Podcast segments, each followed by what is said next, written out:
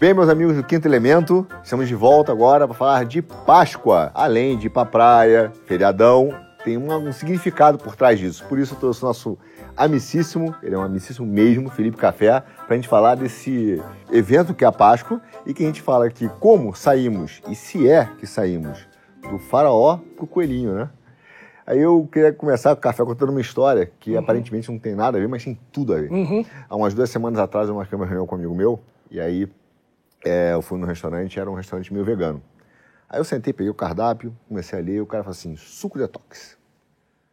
Aí eu falei, cara, chamei o garçom, falei, amigo, esse suco detox, ele faz o quê? É ótimo? Não, é muito bom, cara, ele te limpa. Uhum. falei, mas de qual toxina? Aí o cara falou, não sei. Eu falei, mas como é que é um uhum. detox, então? Aí, pô, obviamente, fiquei brincando com o cara, porque o suco detox não tinha nenhuma toxina, é um produto de marketing, né? Uhum. E, mas quando a gente para para refletir sobre isso, você vê que na história constante da humanidade, as pessoas buscam por purificação, uhum. por liberdade, uhum. pela vida eterna, uhum.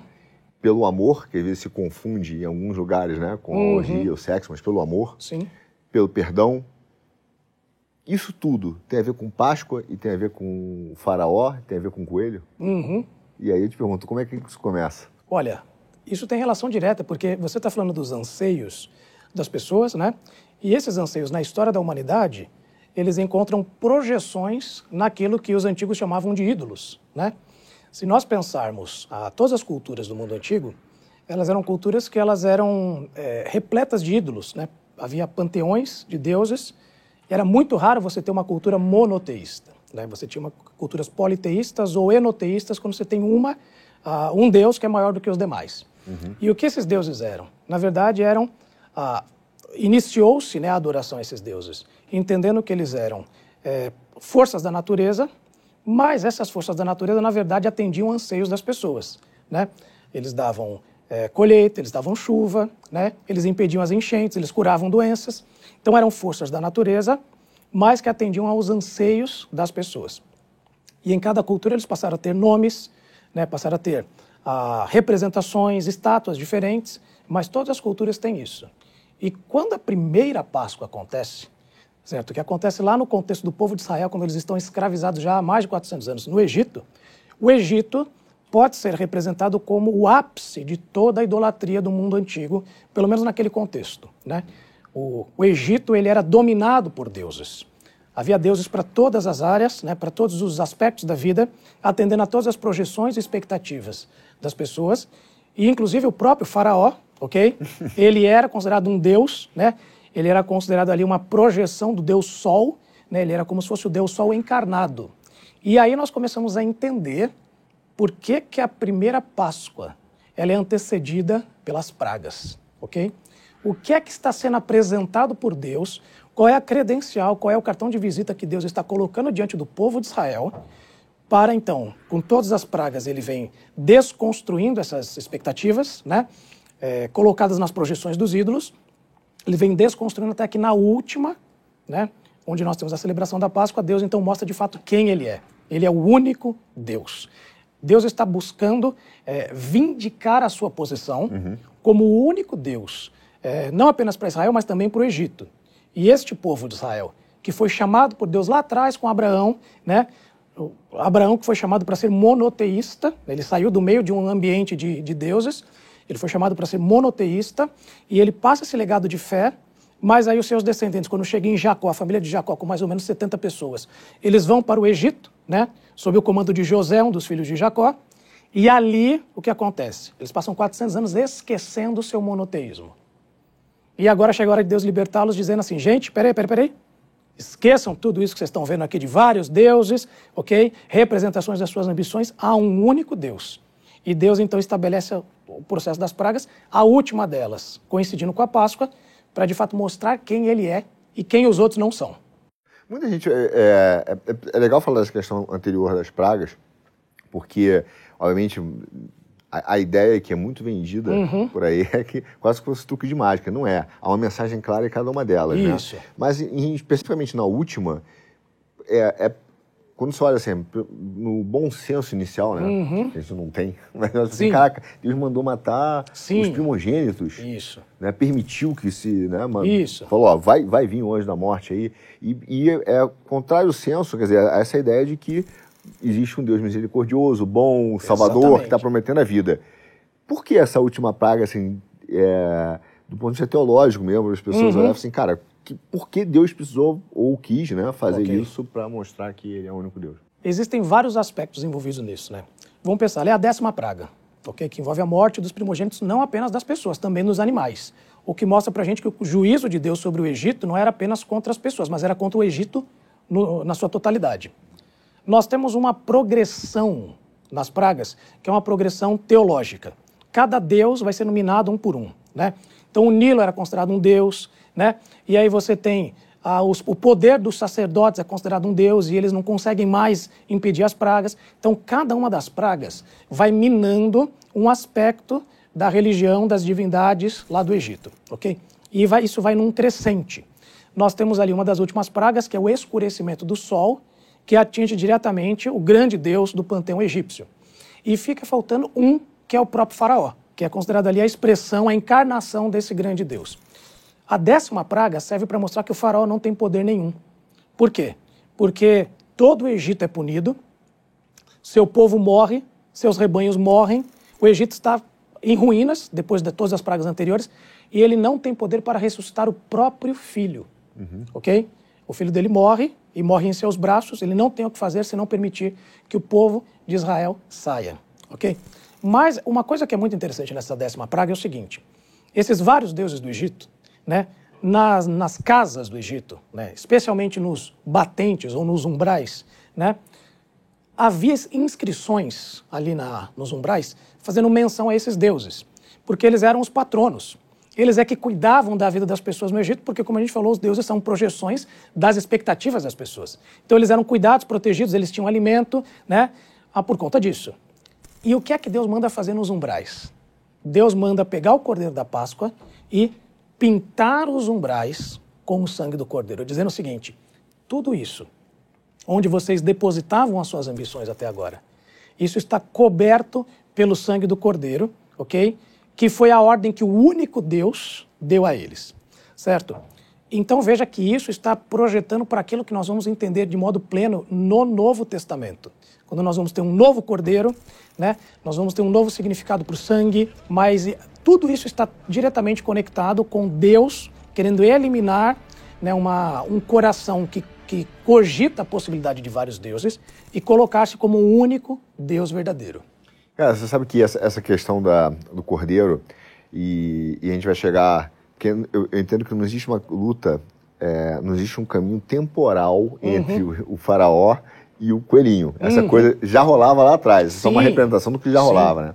Então, quando você olha, por exemplo, é, a questão do cordeiro, você- é, é muito comum, como você falou é, no início, que você ti- tinha no povo em geral, né, nas pessoas em geral, uma expectativa, um medo, porque, de- desde, aliás, 5 mil anos antes de Cristo mesmo, no período neolítico, quando o ser- o, o homem começou a, a tomar conta da agricultura. Ele começou a tomar conta da agricultura, ele imedi- imediatamente ficou com medo de ficar sem a provisão. Sim. E ele começa assim, cara, o que, que eu tenho que negociar aqui, né? E aí Claro. tem uma ideia de autossalvação, de evoluir, Sim. da minha melhor versão, todas essas coisas, Sim. né? Coach, que que eu, coach. Coach, o que, que eu tenho que fazer? Ou me relacionar num panteísmo, que é achar que Deus é a natureza. Sim. O que, que eu tenho que negociar com esse cara que domina isso aqui? Ok. Para minha colheita estar aqui, né? Isso.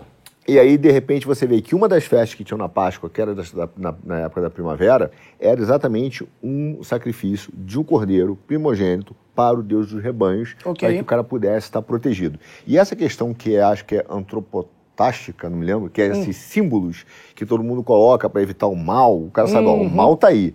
Olha só que, que coisa, né? Antes mesmo de Deus começar a se revelar, o ser humano sabe, escrito naquela Sim. razão dele, que o, ele sabe que vem o mal e ele tem o medo que a desgraça bata na porta dele. Exatamente. E o cara busca todo tipo de simbolismo para dizer, olha, vou botar aqui o olho gordo grego, vou botar aquele olho único que virou marca de Uhum. roupa aí de uma modelo famosa, vou botar qualquer coisa que simbolize que o mal não entra na minha porta. Exatamente. Quer dizer, essa discussão que parece, essas coisas que estão aqui hoje, na verdade, já existiam naquela época e, e essa batalha que tem por trás, né, Café? E aí eu vejo é, é, muito claramente, inclusive, o seguinte: já naquela época, né, é, você teve, anterior ao, até o faraó, a questão, por exemplo, de se considerar a maternidade, não a mulher, mas a maternidade, Sim, a fertilidade. mãe- a fertilidade como uma deusa, Sim. uma coisa divina. Tanto que os primeiros, é, as- as- algumas das, das primeiras é, estátuas que foram encontradas, né, mais ou menos na região da Mesopotâmia, Uhum. que aliás, olha que coisa, né? Olha que coisa. Perto de Nínive, Ok. né? ali em Nínive, que conhece a Bíblia sabe o tamanho do problema que Sim. virou aquilo lá, né? Mas ali perto mostravam mulheres agachadas e com a, Uhum. a vulva muito grande, mostrando exatamente isso, olha, daqui que vem o poder divino. Ok. Aí você olha as feministas hoje, falando da questão do é, pussy power, Isso. raio la- laser saindo da, né, da vagina, e você fala, mas ó, isso não tem nada de novo, cara. há nada Isso- de novo. Isso está sendo, né, achando que isso é uma força é, Aham. espiritual transcendente há 5 mil anos atrás. Você só está sendo um macaquinho de imitação Uhum. do cara da Mesopotâmia, né? Só que tudo isso aí começa a ter essa, essa, essa revelação de quem realmente é o verdadeiro dessa... Ok. Na Páscoa, nessa Páscoa, né? Quando Exatamente. fala do cordeiro, fala do sangue na porta, Exatamente. acabar com esses símbolos. Ok. Né? Agora, é, eu queria andar um, andar um pouquinho mais agora para a Páscoa especificamente, Uhum. né? Antes de falar de Cristo na Páscoa judaica. Ok. Você tem duas. Além do cordeiro, você tem a simbologia do, do, do pão ázimo. Isso. Que é a ideia do pão sem fermento, né? Ok. Então, que, é que diziam de uma forma muito rasa, né? Falaram assim, ah, não, é só para lembrar que os caras saíram correndo. Uhum. Aí você passa assim, peraí, cara, para que que Deus vai lembrar, né? que só foi correndo, foi rápido, Ok. é que a vida é passageira? É, e uma das interpretações é que, na verdade, como aquele pão era feito e o fermento demorava muito, você tinha que ficar refazendo, né? Uhum. É, aquilo é para lembrar que, na verdade, você está tendo um corte, com, não com a tradição, mas com o seu passado de escravidão Ok. e de morte. Ok. né? Então, um pão ázimo não é só, ele é rápido, porque, sim, né, não, não é um processo que você coordena, Sim. então você não está coordenando, você não está evoluindo, você não está chegando na melhor versão, mas ele é um corte rápido, feito, né, sem, onde você tem com o seu passado Uhum. e com, é, com a morte. Então, assim, essa mensagem da Páscoa judaica, ela mostra três coisas para mim, eu queria que você é, falasse delas. Primeiro, você está falando não só de libertação, Ok. né? De libertação Uhum. de um sistema político, cara, libertação de, de, de Uhum. ídolos, uma libertação de um trabalho sem sentido. Você está falando de uma libertação é, plena do ser humano. Uhum. Segundo, você está falando de não mais morrer. Ser o anjo da morte, né, ali. Ok. foi- você venceu o anjo da morte, uma simbologia, Certo. né? Passou na sua porta, não pegou seu filho. Então, o anjo da morte é uma, é uma, é uma, é uma vitória contra a morte, né? Ok. Mas também, logo depois, inicia o êxodo. Então o cara vira e fala assim: é uma caminhada com Deus. Uhum. É Deus dizendo o seguinte: olha, inclusive os judeus, acho que botavam roupas de peregrinos, né? Uhum. Na Páscoa, não é isso? Sim. Então eles se arrumavam como peregrinos para lembrar só: não é só que você é peregrino na terra. Porque às vezes todo mundo fala, é muito comum falar, até os budistas falam, ah, eu sou um peregrino na Terra, Uhum. Sim, uma hora isso vai acabar. Ó, isso é óbvio, todo mundo morre, não, Uhum. nunca- não conhecemos ainda ninguém que seja eterno aqui, né? Uhum. Mas não é que você é um peregrino apenas, é que ele inicia uma caminhada com Deus, Ok. né? Que Deus então te diz, vem comigo, acabou a morte, Ok. acabou a escravidão. E aí, como isso aponta, começa a apontar para Cristo. Legal. Arthur, é o seguinte: até a intervenção de Deus com o povo de Israel ali, naquilo que culminou na Páscoa e que finalmente torna o, po- o povo de Israel um povo, né? Porque eles chegaram lá como 70, passaram a maior, maior parte do tempo ali escravizados, eles não tinham uma identidade como povo. Então, o que inaugura o início da formação da identidade nacional de Israel como povo é a Páscoa, é a libertação que antecede o Êxodo, ok? Mas até então, qual era a relação dos povos antigos com o tempo, né? Eles simplesmente entendiam que a vida era um ciclo, porque eles se orientavam pelas estações, não é? Então eles não tinham essa ideia de marcação de tempo de progressão de ano X, ano zero, ano 100. Eles simplesmente viam a vida como um ciclo de repetições, onde você precisava sempre estar pronto para que você não fosse pego de surpresa. E é aí que entra a questão de você tentar controlar o divino, controlar o sagrado, você conseguir usar os meios de sacrifício, de purificação, para impedir que, por exemplo, venha um inverno muito difícil, né? E eu não tenho uma boa colheita, e eu não possa ter acesso àquilo que vai me dar vida. Então essa era a expectativa das pessoas. Por isso esse culto de fertilidade, que nós tanto falamos, né? Esse período em que a primavera começa a surgir e a vida começa a aparecer de maneira visível nos campos, né? Isso tem até relação com o coelho, né? Porque o coelho, geralmente, naqueles países ali ao redor do Mediterrâneo, era o primeiro animal a sair da toca quando o inverno chegava ao final. Então ele era um sinal de fertilidade. Não só por isso, mas também, a gente até faz piada, né, que o coelho se reproduz né, muito. E então, assim, isso tem a ver com a ideia das pessoas de uma vida cíclica, onde, para que eles possam lidar com as agruras e com as alegrias da vida, eles precisam, de alguma maneira, ter o favor dos deuses, ok? O que é que Deus faz? Deus chega ali no Êxodo, né, no Êxodo, não, desculpe, nas pragas, e ele vai desconstruindo essa dependência de cada uma daquelas divindades, ok? Uma por uma ele vai demolindo aquilo e então ele os tira do Egito e de maneira assombrosa ele destrói não apenas o Egito, mas o maior exército que o mundo tinha visto naquela época na travessia do mar e ele os leva então até o monte, né, o Monte Sinai, o Monte Oreb, né, a Bíblia uhum. chama por alguns nomes, e lá Deus fala, olha, vocês serão o meu povo e eu serei o seu Deus. Aí o primeiro dos dez mandamentos, né? Não terás outros deuses diante de mim. Segundo, não farás para ti imagem de escultura, ou seja, Deus está cravando quem ele é com relação ao povo. Né? Ele está deixando isso claro na projeção. O que é que Deus está fazendo a partir daí com o povo de Israel? Deus está inaugurando um novo relacionamento com a história, uhum. com o tempo. Vocês agora não vivem mais ciclos intermináveis de tentar aplacar a ira ou satisfazer os deuses para que possam ter subsistência. Eu cuido de vocês. Quer dizer, o Nietzsche com o eterno retorno já foi refutado Isso, antes de existir. Né? Eu sou o Deus que dou colheita, vocês só precisam ser o meu povo. Né? Eu dou a colheita, eu dou alimento, né? E aí Deus inaugura um caminho, é o que você falou. Ele inaugura uma história para esse povo e essa história ela é linear. Ela não é mais cíclica. A gente pode dizer que ela começa em Abraão, né? ela tem um grande ponto né, significativo e simbólico com a Páscoa e com a outorga dos Dez Mandamentos, mas ele está incompleto. Por quê? Porque o que acontece é, no Êxodo, né, com aquela décima praga, nós temos uma libertação de Israel, que não é uma libertação meramente política, não é uma, uma libertação meramente é, de ídolos no sentido de templos, essas coisas, é uma libertação estrutural, ok? De tudo aquilo que os oprimia, e agora eles têm todo um cenário, eles têm a terra deles, eles têm a lei deles, ok? Eles têm os profetas deles, os, o rei deles, eles têm todo um cenário propício para que eles agora vivam em liberdade para esse único Deus. Mas se a gente conhece um pouquinho da história do Antigo Testamento, a gente sabe que eles saíram do Egito, mas aquilo que os movia no Egito continuou movendo-os também em Canaã.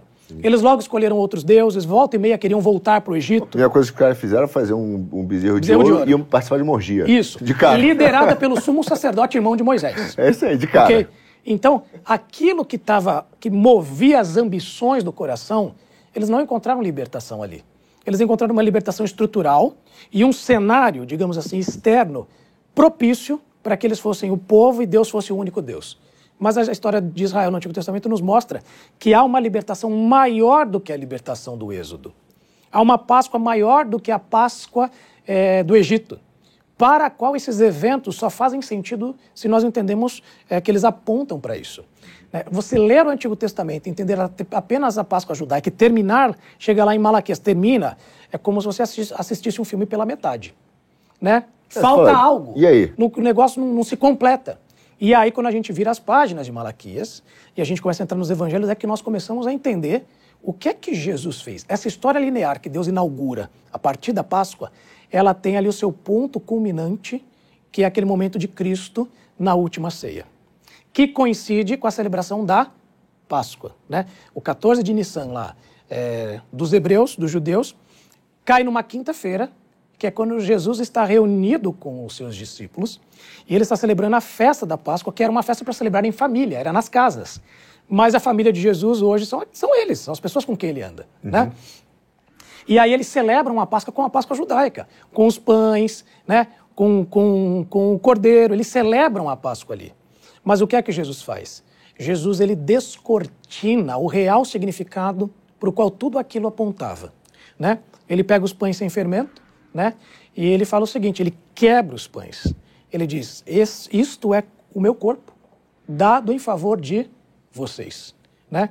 E a gente faz aqui menção a Cristo dizendo que ele é o pão da vida, né? que ele é o alimento, a plena satisfação que os deuses de outrora eh, propuseram trazer e nunca foram capazes. Ele é quem realiza isso. Ele dá vida para que nós tenhamos plena satisfação dele. Então, nessa questão, só uma observação, é muito é, é, profundo até, Uhum. óbvio.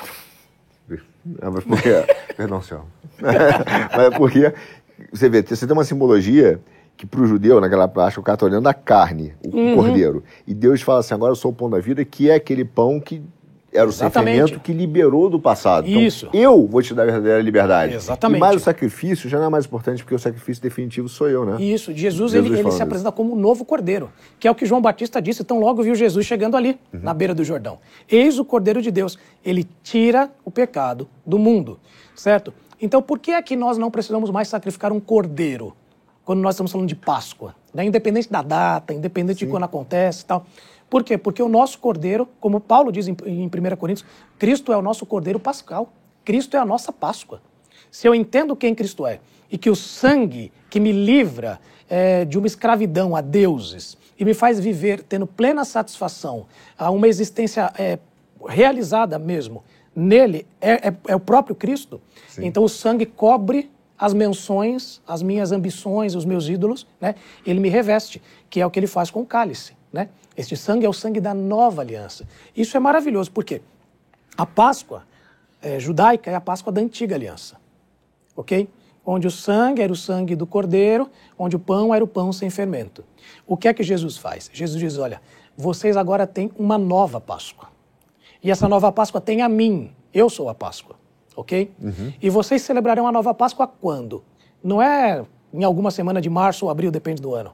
Né? Esse é um erro que nós cometemos, né? que nós não entendemos. Quando é que nós celebramos a Páscoa? Toda vez que nós celebramos a Eucaristia ou a ceia. É ali naquele momento que o pão, é ali naquele momento que, que o vinho, representados ali, né, ah, representando o corpo e sangue de Jesus, né, eles são trazidos à tona e Jesus disse que nós deveríamos fazer isso em memória dele. Então ele ressignifica, ele traz agora uma nova perspectiva. Nós lembramos do cordeiro que morreu por nós, ok? E a gente olha para o cordeiro do Antigo Testamento e a gente diz, aquilo era apenas uma luz, Sim. né? Era apenas um sinal, um vislumbre. dizer, a verdadeira Páscoa ocorre toda vez que a gente co- co- comunga e faz a Santa Ceia. Exatamente. Né? Isso. É, e isso varia de igreja para igreja, né? A frequência com que acontece. Mas sempre que nós celebramos a ceia ou a Eucaristia, o que nós estamos fazendo é isso. Nós estamos celebrando o significado da Páscoa. E deveria ser um motivo de grande alegria, né? De grande alegria, de grande celebração, entendendo tudo o que ela significou desde o início. E o que ela significa, que não é mais uma libertação estrutural, mas é uma libertação definitiva. É uma libertação espiritual, não é dos deuses do Egito, mas é da escravidão ao meu pecado. É da minha vida vazia, onde eu existo apenas para mim mesmo. Então agora eu quero fazer um link. Um Ok. link com esse, com esse rapaz fofinho Ok? aqui, ó. O coelhinho, vamos lá. O coelhinho. Que é bonitinho. Né, Eu sempre digo que os woke, eles tentam fazer, matar a gente de uma forma bonitinha, sempre né, Sim, uma forma sim. muito simpática e tal. Que você vai olhar na história remete a toda a história, a, to- a todos esses itens que a gente falou. Aí, de repente, aparece e o cristianismo é invadido e tomado pela ideia do, do- do coelhinho, Sim. pelo sentimentalismo que a gente tem com os nossos filhos de dar chocolatinho para eles, que Ok. é um prazer e que, de certa forma, é, sem ser chato, né, mas você não, né, você não tá ali estimulando até uma gula, né? Ó, Uhum. Sim. pelos prazeres e tal. E aí, esse bichinho fofo lembra todos esses assuntos, que, é, ou todos esses, é, esses valores Uhum. que a humanidade tenta se libertar. Fertilidade, que na verdade é feita fertilidade, mas significa orgia, né? Isso, imoralidade. Né, Então fala, ah, problema é- mas é, é- é bonitinho. Então a questão da imoralidade como um todo. É, inclusive, ela, é- essa, esse fofinho aqui vem de uma deusa alemã, né? Que é a deusa dos alemães lá, etc., nórdicos. E que agora não me lembro se era Astera, Estera, tem outros nomes. Tem, né? deusas da fertilidade, você tem tudo que é cultura. Então é, é, é, É uma mais delas, uma. é isso. Então tem uma deusa lá, dessa deusa e a ideia é que então vem essa questão da, da fertilidade, da prosperidade, né? Do, é, da fofura. Uhum. Que é a né? mesma coisa do ovo, né? O ovo ele representa a vida. Então você tem em várias culturas essa questão da, da adoração ao ovo, obras de arte em forma de ovo, né? Isso não deixa de ser uma, uma referência a esse culto à fertilidade. Então a gente está voltando a discutir quase o que tinha no período neolítico lá. Exatamente. Da questão do panteísmo, da Isso. fertilidade, da gente tentar negociar Isso. com a natureza para que a gente tenha uma. Exatamente. Seja, seja é, favorecido pelas forças ocultas, Isso. místicas, né? E ao mesmo tempo a gente está dizendo, olha, eu para o cristão, né, que tá, eu entendo que o cristianismo está sofrendo uma uma tentativa de paganizar o cristianismo Sim. como um todo, né? De, de dizer, olha, tudo bem, Cristo ok, mas também tem o coelhinho, que é pô, gente boa, é Cristo chocolate. algo pô. mais. É. É. sempre assim. É. A gente gosta de Cristo, mas tem algo mais que vale a pena. E, e é uma corrupção que, é- que acaba tocando no nosso coração mesmo, né? Como tantas outras, porque acaba envolvendo as crianças, aquele negócio da patinha no chão, o Uhum. Não, e é uma meio pre- né? O coelhinho vem à noite andando, Isso. deixou o ovinho E, e, é um tal. coelho meio trans, né? Porque ele põe ovo, cara. É um negócio complicado. é, tá moderno, É. né? É moderno, moderno. então, é, de fato, quando a gente olha para as coisas e fala assim, peraí, o coelho, como é que eu saí do faraó pro coelho? Na verdade, o coelho sempre esteve lá. Esse aqui é só um simbolismo do que nós estamos Isso. brigando a eternidade, que é com falsos ídolos, Isso. Falsificação da- de respostas que tentam nos preencher, Exatamente. é, a busca pelos prazeres, o hedonismo, a corrupção de Deus, um Deus corrupto, né? Ok. Olha, eu te dei uma, um- uma comida melhor aqui, Isso. né? Um Deus E- manipulável. Manipulável, né? Isso. Que, ah, gostei mais do seu bife do que do dele, né? Isso. E aí, é, eu te pergunto um- uma coisa que me vem, vem muito à cabeça, porque é uma das partes do êxito que, que são várias, né? Mas que me chamam sempre muita atenção, ainda mais quando eu estou passando dificuldade, Uhum. é que Deus tinha é, a possibilidade, do ponto de vista humano, né, de escolher o caminho mais curto e o mais longo. Uhum. E ele pega o povo de Israel, mete pelo caminho mais longo, cara, que é, que é pior. Né, os caras Ok. reclamam. Só que o mais curto, eles teriam enfrentado os filisteus logo de cara, não é isso? Que Exatamente. teria sido um pau moído, né? Ok. Teria sido um. um né? Claro que Deus iria intervir. Mas Deus prepara esse povo para ser uma nação e dominar os filisteus para um caminho mais longo e Uhum. Ok. mais árido. Então a gente pensa, cara, por que o caminho mais árido? Porque é o melhor caminho para a gente. Né? Ok. E aí, quando eu olho essa questão do cordeiro, e principalmente da questão da, da- da gente tentar voltar a, a- a lembrar da- do sacrifício da carne, tem alguma. É pura alegoria? Ou tem, ou tem a, a- a- um- remete à questão, por exemplo, do primeiro sacrifício que foi de Caim que tentou é, dar um cordeiro, a carne, Ok. que ele era cuidava Ok. dos rebanhos, né? Para Deus e não foi aceito Ok. pelo seu mau coração Ok. né? E, e a partir daí você vê essa tentativa sempre da carne, do sacrifício Ok. com sangue, Ok. o satanismo está relacionado a sangue. Isso tem a ver com a famosa semente de Caim. Se você não é protestante, você não É. vai saber do que eu estou falando. Mas provavelmente, cuidado que você pode ser semente de Caim. Mas pode ser de Abel. enfim.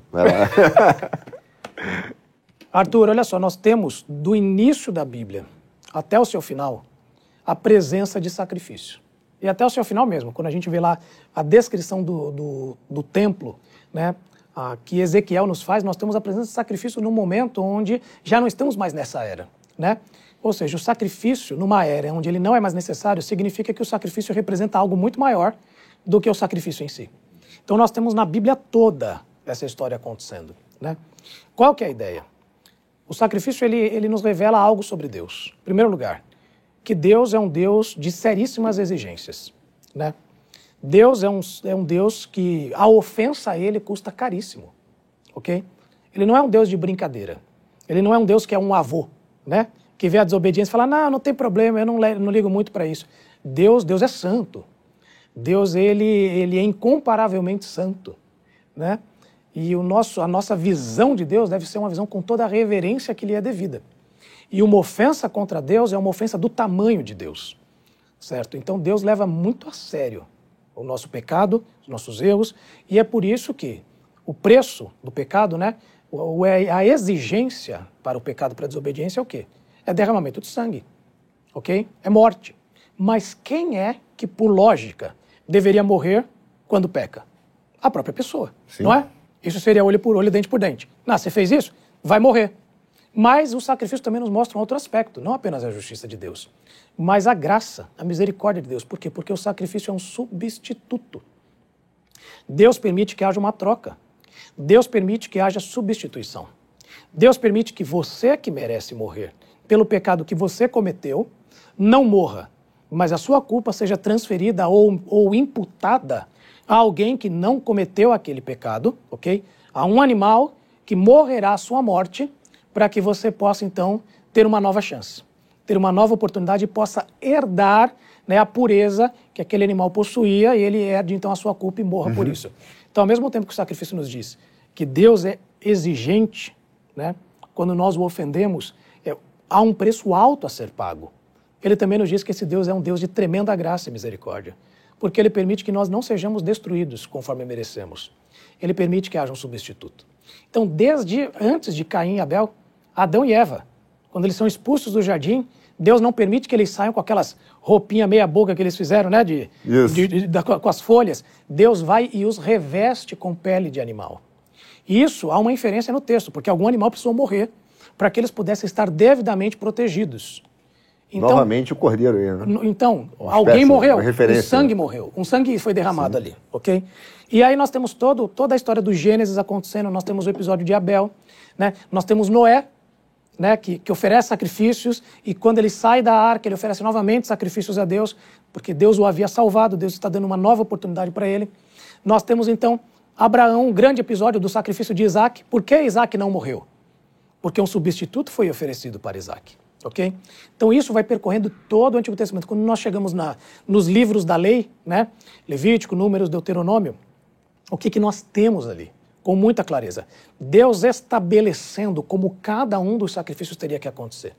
São vários, porque também os pecados são vários, né? Há, há muitas necessidades de cobertura ali.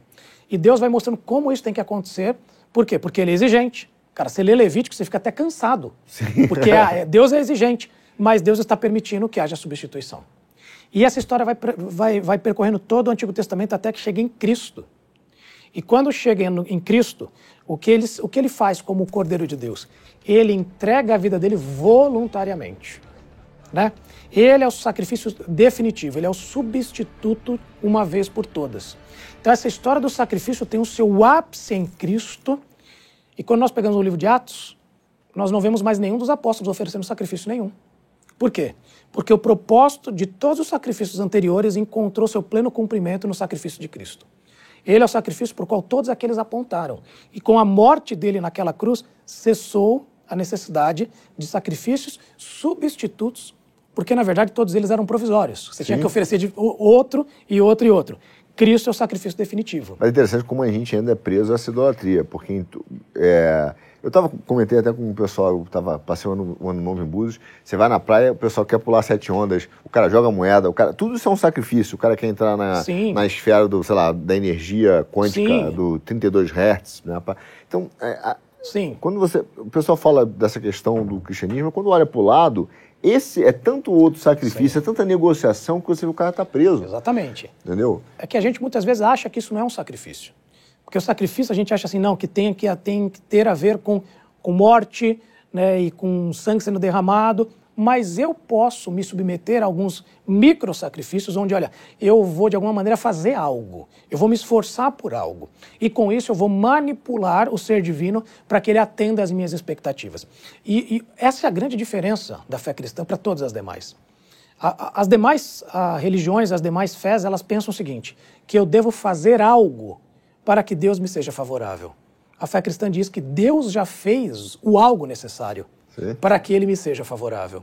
Né? Então, nesse sentido, nós podemos descansar, porque o sacrifício já foi feito. E, e a, a, realidade é que a questão desses micro sacrifícios, eles têm um peso, um fardo gigante para as pessoas. Assim como às vezes o cara pensa, cara, eu quero ser livre, né? E eu quero sair e fazer orgia. Lembra? Assim, no Egito, os caras faziam orgia. Exatamente. Tinham deus da orgia. Sim. Então faziam tudo, tudo né? Uhum. Que é muito pior do que está por aí. Né? Sim. Você só está voltando ao que era, né? Uhum. A deusa, a deusa I, a Isis, toda essa Isso. galera aí, Madame Blavatsky. Você volta, né? Aquela, aquela turma lá. Mas enfim, aí o cara volta, mas ela, ela vai descobrir que durante a orgia ela não é livre, ela é uma tremenda é. escrava aquilo não dá liberdade. Mas eu ia te perguntar o seguinte, então isso aqui é uma espécie de idolatria woke que a gente adotou o coelhinho agora virou uma forma woke fofa de fazer idolatria daqueles deuses. A gente, como pai cristão, de repente deve falar assim, cara, filho, eu amo você, vou te dar um garoto aqui, um chocolate, uhum. né? Um uhum. chocolate, um chocolate e tal.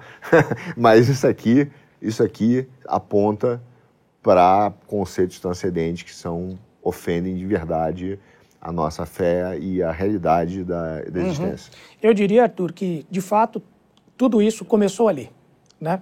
Mas junto com todos esses deuses aí tem um outro deus, né, que é o deus comércio. E que hoje toda essa temática do coelhinho, do ovo de chocolate e tal, já virou muito mais uma questão cultural, né? Porque dá dinheiro, porque é gostoso, né? E muitos não estão nem cientes disso. E o que eu diria é o seguinte: Salomão sabiamente disse em Eclesiastes que não há nada de novo debaixo do sol. Então, essa galera que se diz woke, que se diz progressista, para frente, na verdade, eles estão vivendo os mesmos ciclos dos antigos sem Deus. Eles estão presos nessas mesmas repetições de buscas por satisfação que nunca são suficientes. Por isso você precisa de um novo ciclo, ok? Eles estão nisso, você pode dar novos nomes, ok? Como tinham vários nomes, você tinha os deuses do Egito, você tinha os deuses de outros locais, eram nomes distintos, mas todos eles eram a satisfação, satisfação das ambições do coração.